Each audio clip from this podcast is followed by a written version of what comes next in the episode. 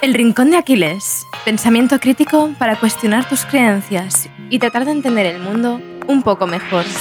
Con David Valero y Sergio San Juan. Puedes conocerles mejor en elrincondeaquiles.com.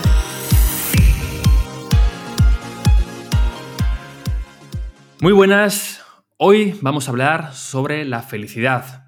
Se vuelve a pasar por nuestros micros las ideas del filósofo e inversor Naval Ravikant Naval es conocido, entre otras cosas, por sus profundas reflexiones sobre la felicidad, la riqueza o la sabiduría. Hace dos semanas ya te hablábamos sobre qué camino nos proponía Naval para alcanzar la riqueza sin esperar a que te tocase la lotería. Bueno, pues en este episodio vamos a explorar algunas de sus ideas, en este caso sobre la felicidad.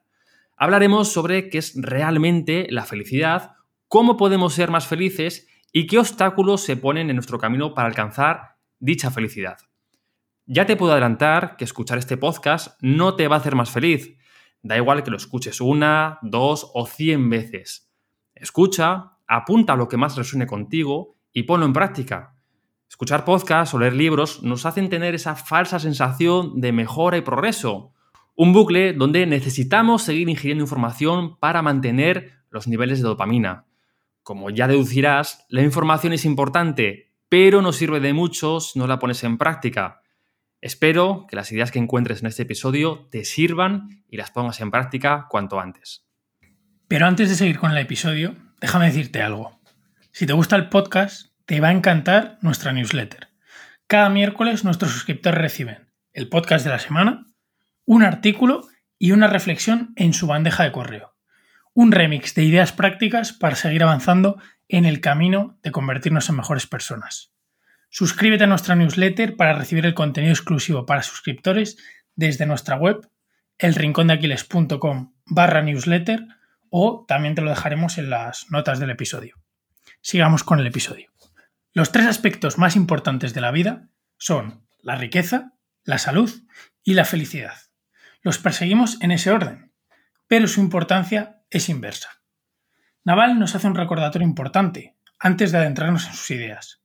La felicidad no es una ciencia como las matemáticas, se parece más a la poesía que a los algoritmos, por eso es tan complicado entenderla. Y con este aviso del filósofo indio podemos empezar. ¿Qué es la felicidad? Naval la define como la ausencia de deseos. Aparece cuando eliminas la sensación de que te falta algo en tu vida. Pero no se queda aquí. Naval nos recuerda que la felicidad es una habilidad que puede entrenarse, igual que cuando vas al gimnasio o estudias para un examen. Naval sabe que el significado de felicidad es cambiante y que seguramente sea diferente para él, para ti que me estás escuchando y para mí, que te estoy hablando ahora. Tenlo en cuenta a partir de ahora. La felicidad, a diferencia de lo que se piensa, no va de pensamientos positivos o negativos. Se tiende a confundir con otras emociones como la alegría, la euforia o la falta de felicidad con la tristeza. La felicidad es la ausencia de deseo, sobre todo de deseo de cosas externas. La felicidad llega como un efecto secundario de la paz. Viene de la aceptación, no de intentar cambiar nuestro entorno externo. Poco a poco puedes mejorar tu felicidad, igual que mejoras tu forma física. Lo más sorprendente y dramático de todo lo que nos cuenta Naval es que todos tenemos la capacidad aquí y ahora de ser felices. Porque la felicidad nace desde dentro, no desde fuera. Y es que la felicidad no se encuentra por suerte. La felicidad es una elección. La mente es tan maleable como el cuerpo. La felicidad, el amor, la pasión no son cosas que encuentras, sino lecciones que hacemos todos. Los pensamientos constantes en el pasado o en el futuro van a dificultar enormemente tu encuentro con la felicidad. Y este encuentro requiere de presente, de prosoche, que decían algunos filósofos clásicos. Nuestra mente a menudo se encuentra planeando el futuro, resolviendo problemas que nunca llegarán a suceder y arrepintiéndose del pasado. Y como consecuencia de esto, se acaba perdiendo el presente. Para Naval, la felicidad tiene más que ver con la paz que con la alegría. Esta idea no solo es de Naval. Se la hemos escuchado a los estoicos, por ejemplo, con su famoso concepto de la taraxia, y precisamente le dedicamos un artículo entero profundizando en detalles sobre este concepto. Puedes encontrarlo en nuestro blog junto a muchos más artículos sobre filosofía, aprendizaje o toma de decisiones. Por otro lado, Joan Gallardo también nos ha dado una respuesta muy parecida cuando se ha pasado por nuestros micros, cuando le hemos preguntado por la felicidad. Y yo mismo no me queda otra que aceptar esta definición como válida, al menos a día de hoy. A más tiempo en este mundo, más valor le doy a la paz y la tranquilidad. En futuros episodios nos encantaría hablar sobre la aceleración constante en la que vivimos y algunas de las ideas de filósofos modernos como Byung-Chul Han o Harmon Rosa que se esconden detrás de estas hipótesis. Pero, de momento, aún tenemos mucho que contar sobre la felicidad. Pues sí, David, y es que la felicidad requiere presencia. Y como te acaba de decir David, también de paz. La ansiedad nos hace infelices. No podemos ser felices viviendo en un estado de preocupación extrema por un futuro incierto. Una persona feliz no es alguien que esté feliz todo el tiempo, es alguien que, sin esfuerzo, interpreta los eventos de manera que no pierde su paz interior. La herramienta de la dicotomía del control, de la que te hablamos ya hace casi dos años en este podcast, en el episodio 4, que nos dejaban los estoicos, puede ayudar a entrenar esta percepción sobre los acontecimientos externos. Igual que cuando escuchas un podcast o lees un libro sobre nutrición no es suficiente, aquí pasa lo mismo. Necesitas poner en práctica en tu día a día todos estos principios y herramientas. Al principio será difícil, muy difícil. Con el tiempo se irá volviendo más sencillo. Una enseñanza budista fundamental nos dice que uno de los errores más comunes de la humanidad es creer que vamos a ser felices por circunstancias externas. Seré feliz cuando me asciendan, cuando encuentre un trabajo mejor, cuando me den la hipoteca para el piso, cuando sea padre, cuando me compre el nuevo iPhone. Naval nos anima a elegir nuestros deseos con cuidado. Cada deseo es un contrato contigo mismo para ser infeliz hasta que lo consigas. Estás hipotecando tu felicidad algo que no depende totalmente de ti. Parece un poco arriesgado. Y ojo, que no es malo tener objetivos y metas y luchar por ellas, pero de eso, a pensar que los resultados de estos objetivos y metas serán las causas de nuestra felicidad o infelicidad, hay un enorme trecho, y por lo que podrás deducir, no es nada recomendable. Es mucho más importante perfeccionar tus deseos que intentar hacer algo que no quieres y aplicarte al 100% en ello. ¿Cuántas batallas hemos luchado que no eran nuestras por no tener claro qué es lo que queremos? Algunas son necesarias para acercar nuestros deseos, otras no tanto. Naval dice que cuando eres joven tienes tiempo y salud, pero no dinero. Cuando eres adulto, tienes dinero y salud, pero no tiempo. Y cuando eres viejo, tienes tiempo y dinero, pero no salud. El objetivo es conseguir los tres al mismo tiempo. Y hemos dicho dinero, tiempo y salud. ¿Podríamos llamar ese conjunto éxito? A veces la semántica nos puede jugar una mala pasada con conceptos como felicidad, éxito o plenitud. Y es que Sergio ya tardaba en salir el concepto del éxito. Y surge la pregunta de cómo se relaciona con la felicidad. Bueno, pues no sé cuántas veces te puedo asegurar que he pensado sobre ello. Es curioso que yo, al menos en los momentos donde más éxito sentía que tenía, menos feliz era. Y seguro que tú también, que me estás escuchando ahora, has pensado sobre ello. Y Naval, como ya te puedes imaginar, también ha hecho los deberes. ¿Y qué piensa Naval sobre el éxito y la felicidad? Bueno, pues para Naval tiene muy claro que el éxito no da la felicidad. Repite bien estas palabras porque son muy importantes y nos ayuda a diferenciar ambos conceptos. El éxito no da la felicidad. Es decir, éxito no es lo mismo que felicidad y además son inversamente proporcionales. La felicidad, como te hemos contado hasta ahora, es estar satisfecho con lo que se tiene en el momento presente, ahora mismo. El éxito, por otro lado, nace de la insatisfacción por algo.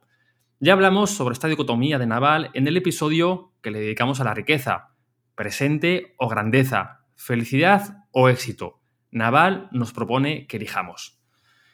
Naval no pretende hacer prejuicios negativos sobre el éxito y nosotros tampoco.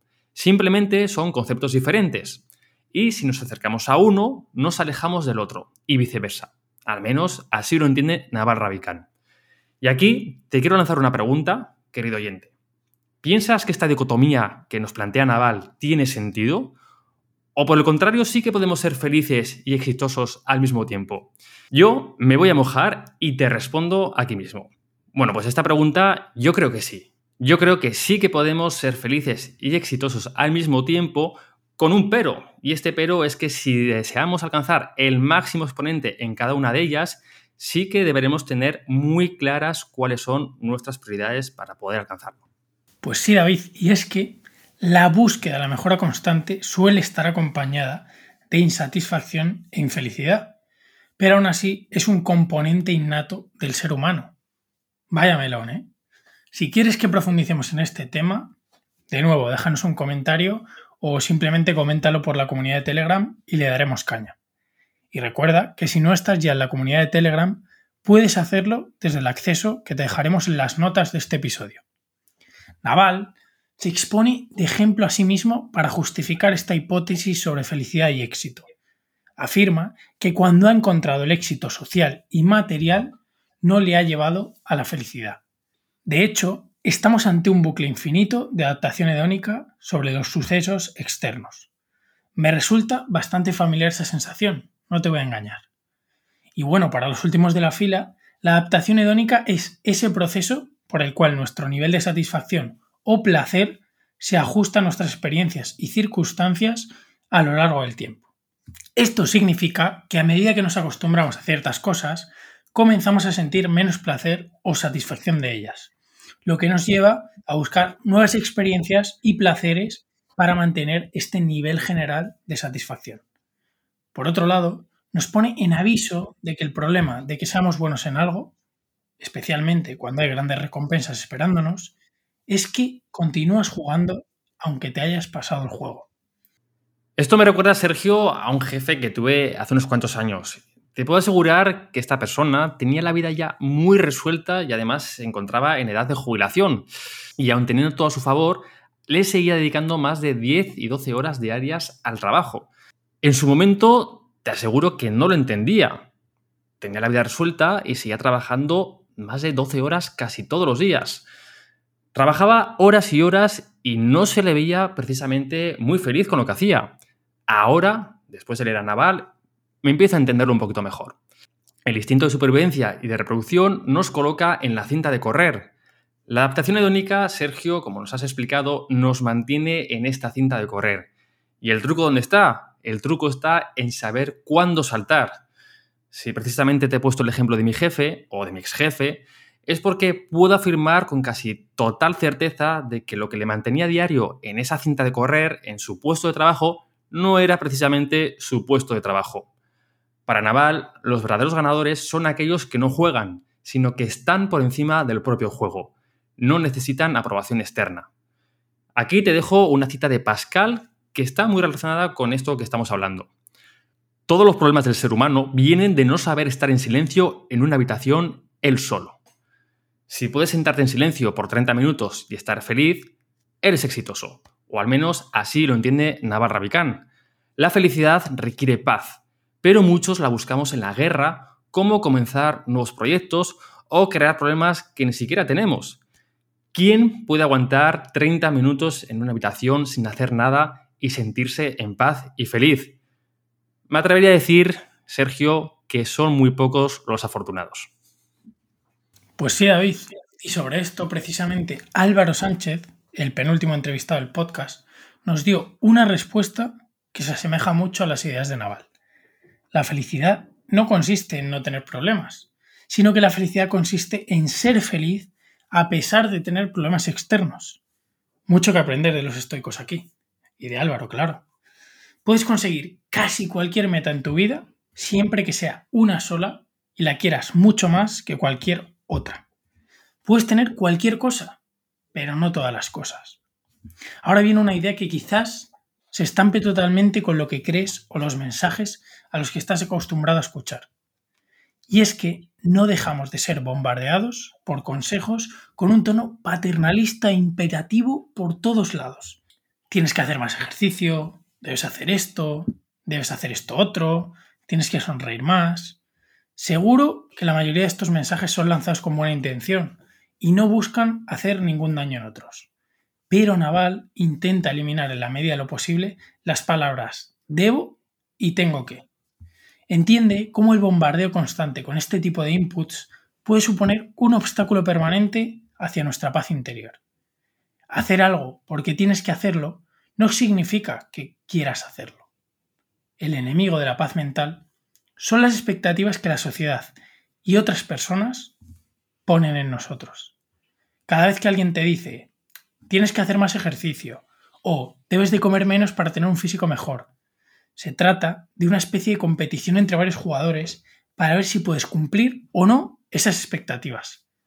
Y no estamos hablando de recomendaciones de salud y consejos de nuestras madres. Hablamos sobre los consejos que nadie pide, pero que nos condicionan a menudo nuestros comportamientos, por esa sensación de obligación al cumplir con esas expectativas generadas. Ya te hemos dicho que la felicidad es una habilidad que se entrena y para ello debemos empezar por aceptar cualquier situación tal y como es. En cualquier situación de la vida tenemos tres opciones. Cambiarla, aceptarla o dejarla. Si quieres cambiarla, estamos hablando de un deseo. Te causará sufrimiento hasta que consigas realizar dicho cambio. Así que no elijas demasiados, sino ese gran deseo vital que te da un propósito y una motivación. Ser feliz es un juego interno, no hay validación externa compites contra ti mismo y no hay recompensa social por tener paz interior. Si hay alguien que debería importarle tu felicidad, es a ti mismo. A muchos nos cuesta aceptar las cosas que no se pueden cambiar. Me niego a quedarme calvo, me niego a que me deje mi pareja, me niego a ponerme enfermo mi única semana de vacaciones y podría darte una multitud de ejemplos más. Al final, todo se reduce a aceptar la cima de la pirámide de las cosas que no podemos cambiar, la muerte. La muerte es lo más relevante que vas a experimentar. Cuando contemplas tu muerte y la aceptas, en lugar de huir de ella, esta aportará un gran significado a tu vida. Pasamos gran parte de nuestras vidas tratando de evitar la muerte. Podríamos decir que uno de los anhelos por los que más batallamos es la inmortalidad. Y con la muerte, David, como no podría ser de otra manera, acabamos este episodio. Para despedirnos, te voy a dejar cuatro recordatorios importantes con las claves para ser feliz según Naval. Primero, lo más importante para ser feliz es establecerlo como una prioridad, aprender todo lo que puedas sobre ello y dedicar tiempo a ponerlo en práctica.